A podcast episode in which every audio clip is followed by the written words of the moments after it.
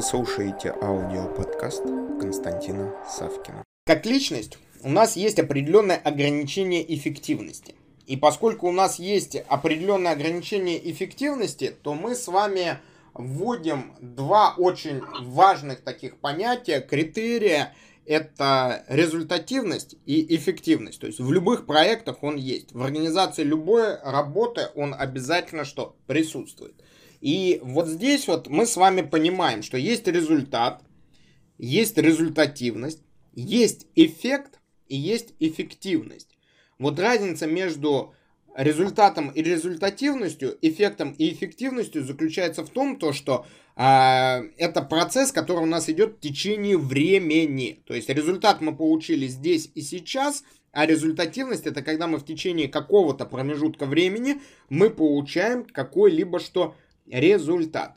И вот здесь давайте вспомним одного из интереснейших людей с точки зрения менеджмента, маркетинга, это Питера Дрюкера, который дал хорошее определение, что является результативностью. И результативность в этом случае является следствие того, что нужно делать нужные и правильные вещи.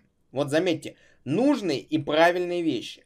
А вот эффективность является следствием того, правильно создаются эти самые вещи. То есть, заметьте, вот здесь вот мы получаем нек- некоторый замкнутый цикл, и в рамках вот этого вот замкнутого цикла результативность и эффективность выявляется очень интересный принцип, который сейчас является одним из самых, э, скажем так, популяризированных в бизнес-сообществе. Это принцип рефлексии.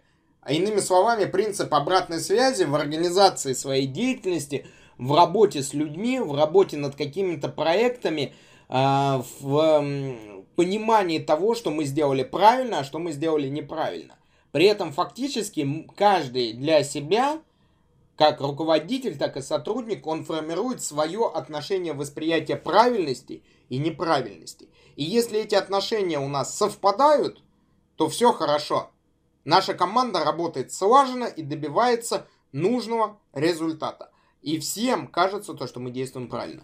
А вот если не совпадает, а в большинстве случаев не совпадает, потому что у каждого действующего лица в проекте свое восприятие правильности, то мы получаем абсолютно что? Другой результат. Не тот результат, который мы с вами хотели получить. Классический пример в учебнике физики в школе. Лебедь, рак и щука. И лебедь, и рак, и щука, они все действовали правильно но они действовали правильно в рамках своего понимания правильности. Результат какой? ВОЗ остался там. И здесь возникает очень интересный вопрос. Кто им сказал ВОЗ вытянуть? Почему этот человек не сформировал им ясность и правильность направления движения? На самом деле это, конечно же, басня, это вымысел – но в нашем плане мы очень часто сталкиваемся в оценке проектов, в оценке деятельности каких-либо компаний с тем, то, что у сотрудников нет понимания правильности.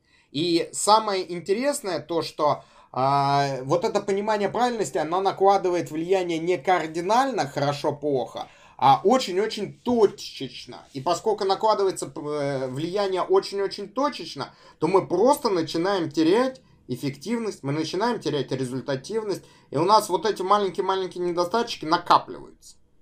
При прочих равных условиях, когда экономика успешна, экономика развивается, нам кажется то, что все великолепно. Но если экономика оказывается в кризисе, то все становится очень и очень грустно и печально. Потому что эти маленькие недостатки начинают на нас что делать? Очень сильно влиять.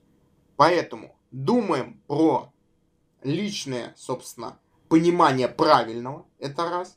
Думаем про то, насколько наше личное понимание правильно связано с пониманием нашего там персонала, наших партнеров, наших каких-либо контрагентов и пытаемся найти некие точки неясности сперва, а потом уже что? Несогласие. Потому что именно в этих точках неясности и несогласия лежит источник повышения вашей результативности и вашей эффективности над какими-либо что проектами. Над какими-либо проектами. Прошу ваши вопросы и ваши комментарии. На этом пока все.